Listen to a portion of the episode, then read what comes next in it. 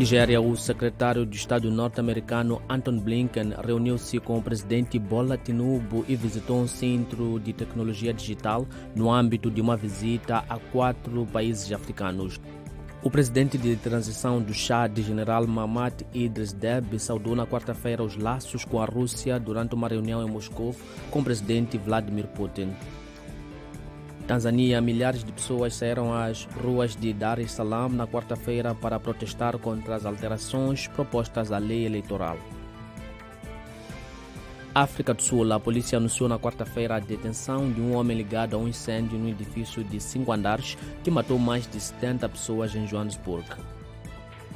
República Centro-Africana, um programa implementado pelo Banco Mundial, visa beneficiar 99 mil estudantes no país até o próximo ano.